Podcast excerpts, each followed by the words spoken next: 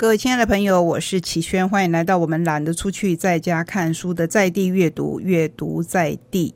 今天一样要跟各位共读一些好书，而且在这个时候读共读一本好书，共享里面的内容以及它带给我们的心得，是比平常更重要的事情。首先，我要为你介绍的是由大块文化所出版的《学习的王道》，作者非常非常的特殊，是西洋棋八冠王以及太极拳世界冠军，第一步结合技巧锻炼和心理战略的学习术。你很难想象西洋棋跟太极拳的结合，对不对？我们就来看它的引言。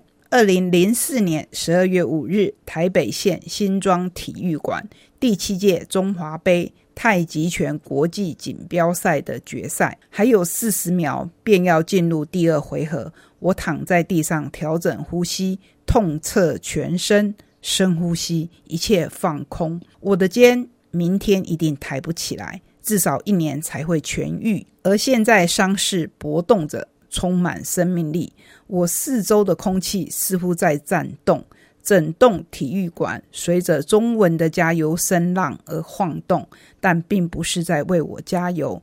队友神情忧虑的蹲跪在我的身边，替我按摩手臂、肩膀和腿。比赛铃响起，我听见坐在看台上的父亲高喊：“快起来啊，乔许！我得爬起来。”我看着对手跑到比赛场地的中央，他拍着胸脯喊叫，观众欢声雷动。他们叫他水牛。水牛的块头比我大，比我强壮，动作却像猫一般灵敏。但我可以解决它，只要我有办法走到比赛场的中心。我得扎稳脚步，马上提起丹田之气。我们的手腕相触，比赛铃响。他的重拳像货柜一般扎在我身上，谁能料想得到我会站在这里？几年前，我还在全球各地的西洋棋精英赛事中巡回比赛。从八岁起，我就一直是全美同龄选手中段数最高的西洋棋手。我的生活重心就是接二连三的比赛，以及专门为。帮助我在下一回全国冠军或世界冠军大赛达到巅峰而设计的训练课程。根据家户著作《天才小棋王》所改编，描述我童年时代的西洋棋生涯的同名电影推出后，我在十五岁到十八岁那几年成为媒体追逐的焦点。我被视为全美国最出色的少年骑士，众人期待我追随巴比·费雪和盖瑞·卡斯帕洛夫等西洋棋大师的脚步，拿下世界冠军头衔。我相信呢，如果在去年或是今年，你有追美剧的习惯，大概你会看到一部深受欢迎的美剧，叫做《后裔骑兵》。好，我们回到这一本书，就是一个下西洋棋的男孩为什么会转为太极拳的赛事上面跟。一个好像很强很强的对手来决战呢？他接下去说：“但我遇到更大的考验。电影上映后，不论到哪里比赛，总是会有崇拜者围上来要求签名。这一来，我的心思不再专注在棋局上，意识到自己身为名人，我从小就喜爱钻研的西洋棋艺，在引人入胜的复杂城市中遨游。我可以在棋盘前一坐就是几个小时，起身时仍然热血沸。”腾，并且对西洋棋、篮球、海洋、心理学、爱和艺术有了更深入的看法。西洋棋总是令我振奋，却也让我获得心灵上的平静。西洋棋让我找到核心位置，西洋棋是我的良师益友。但就在我成为公众人物以后，西洋棋赛变得疏远隔阂，又令人不安。也因此。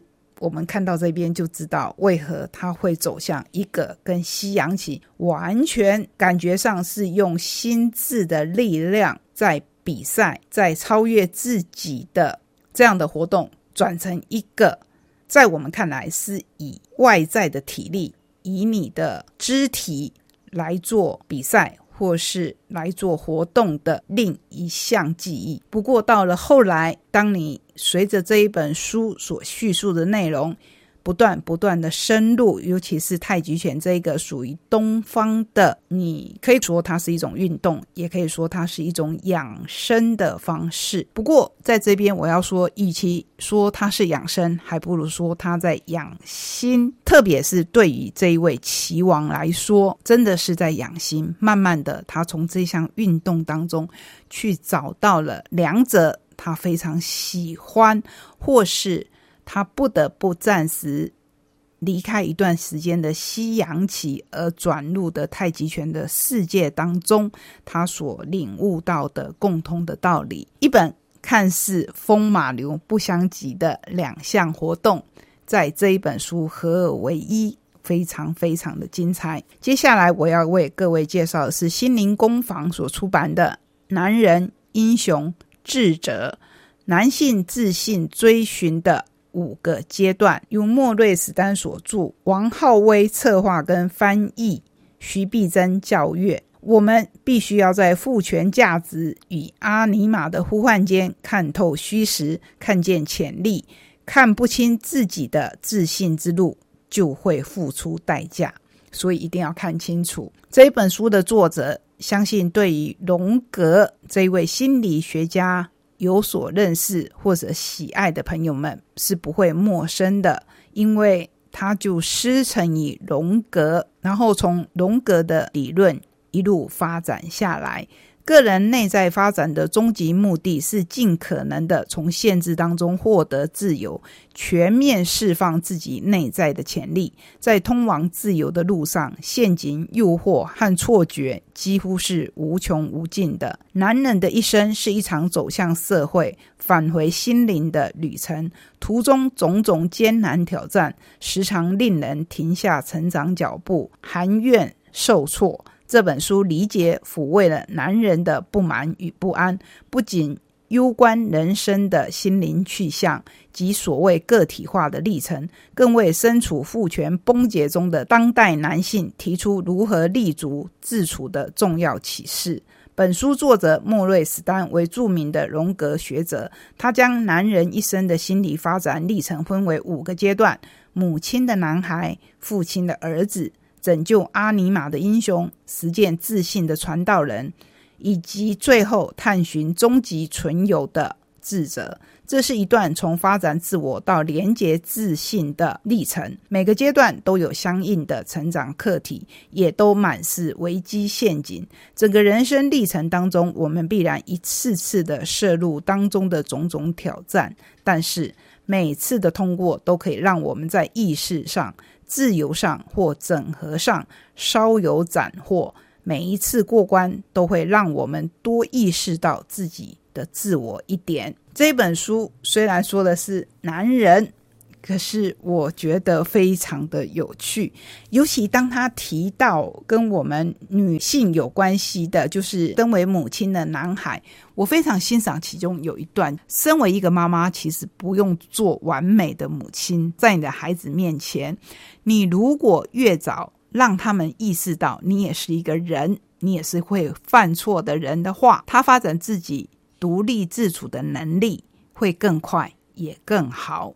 所以呢，这一本书我不但推荐给男性的读者看，也推荐给所有的女性读者看。这样说好像是废话，因为其实我们在空中跟您推荐的每一本书，说的主角的人物或是针对的对象，有时候是女性，有时候是男性，有时候是跨性别的。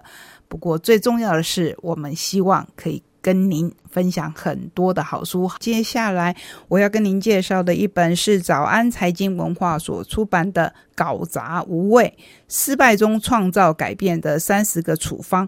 这本书实在是相当相当的有趣。作者是黄国峰。在翻读这本书之前，我其实不知道原来有这么有趣的一个俱乐部，叫做“搞砸无畏”。献给创业家、经营者的管理案头书，风靡全球的搞砸之夜是二零一二年在墨西哥发起，目前遍布全球超过一百五十个城市的活动。创业家、艺术家、政治人物等各界精英在活动当中，透过七分钟十张投影片。分享自己搞砸的故事，以及从中学习到的经验。数年来，搞砸之夜在台湾掀起热潮，吸引数以千计的听众跟读者。在搞砸之夜上，知名的创业家、经营者跟各界名人罕见的坦诚分享自己的失败经验，如何赔光股本，如何与合伙人闹翻。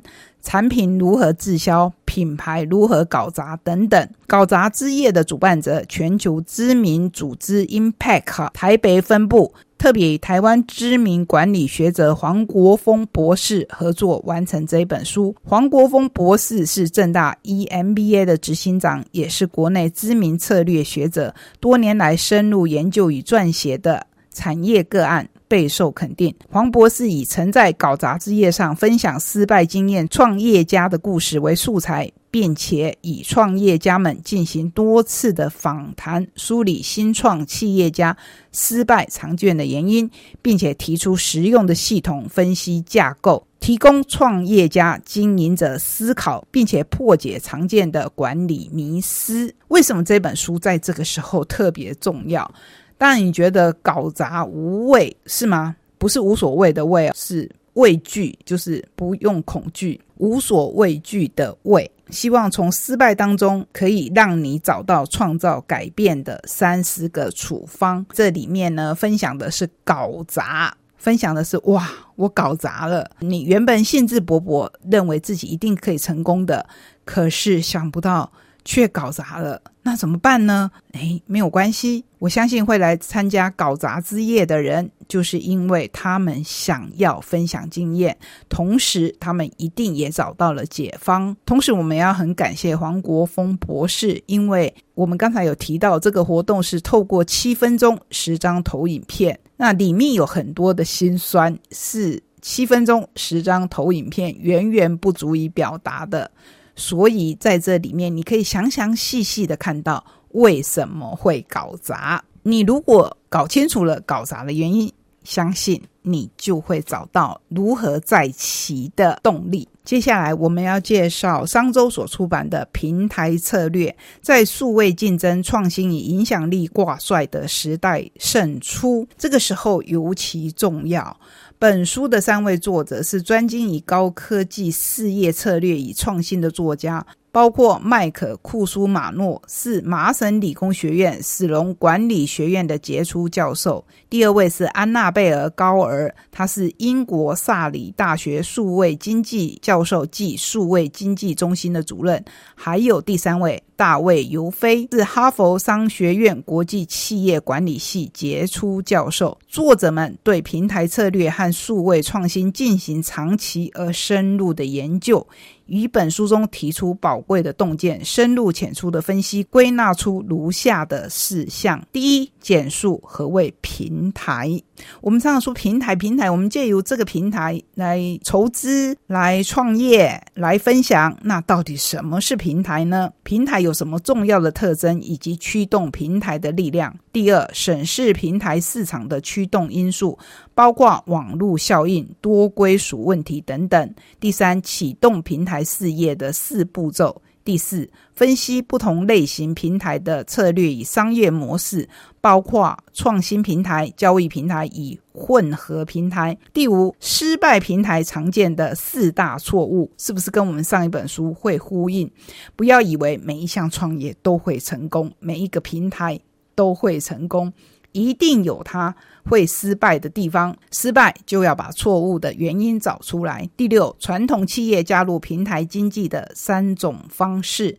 第七，预示四种影响平台争霸的新兴技术，分别是自动驾驶。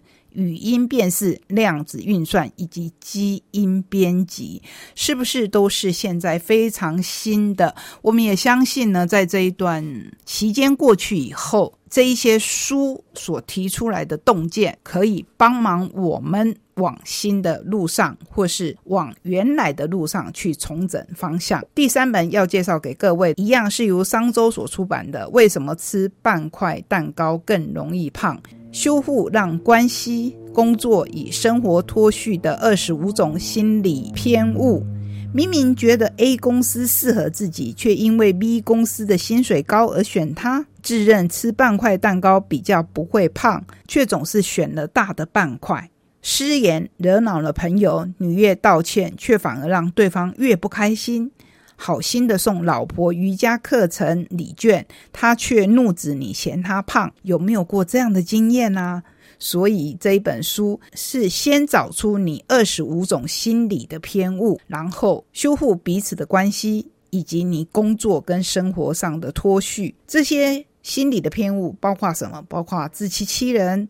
错误归纳、数字骗局、送礼幻觉，搞懂二十五种常见的思考陷阱，让你在人生中做出最聪明的决定。目前可能是在许多人，或是几乎是所有人人生当中一段需要做出可能会让你不舒服，但是是比较正确的决定。所以这样的书可以帮忙我们更快的做出正确的决定。我们喜欢理性。但其实我们常常不理性，搞懂二十五种思考的陷阱，找到走回正轨的关键。想减肥，却总是选了大的半块蛋糕，这是矛盾的心理自助或心理账户陷阱。以为面试会比看履历和试用期更准，这是我比你想象中更了解你的错觉。为了分量多，宁愿吃下蟑螂型巧克力，这是外行人的理性主义。讯息已读不回，肯定是被对方瞧不起，这是归因偏差。我刚才说的这些，尤其是最后一项，你是不是也曾经发生过这样的归因偏差呢？其实。你的讯息被对方已读不回，一定是被对方看不起吗？那可不一定。这些思考陷阱能够扭曲认知，让我们面对冲突时的心理压力暂时找到出口。可是它同时也让我们在无意义的事情上面虚耗精力，甚至离目标越来越远。还会让我们在所有市政周遭的人都提出反对的意见时，仍下意识的坚持己见，加剧冲突。本书能够帮助你辨识出思考陷阱，以清晰的视野做有益的决策，让关系、工作跟生活回归正轨。这大概是我们目前最希望的吧。所以今天我们就以这一本书来画上句点。在这一段时间，我们更需要排除一些谎言、一些传言、一些流言，甚至是正确的信息。可是，如果让我们心里不安的话，也希望你把自己的心定下来，把这些都排除掉。目前在这样的生活当中，我们就选择可以让自己最安全也最安心的步调，一步。一步的往下走，谢谢您今天让我在空中与您分享这些好书。我们下个礼拜同一时间空中再会，拜拜。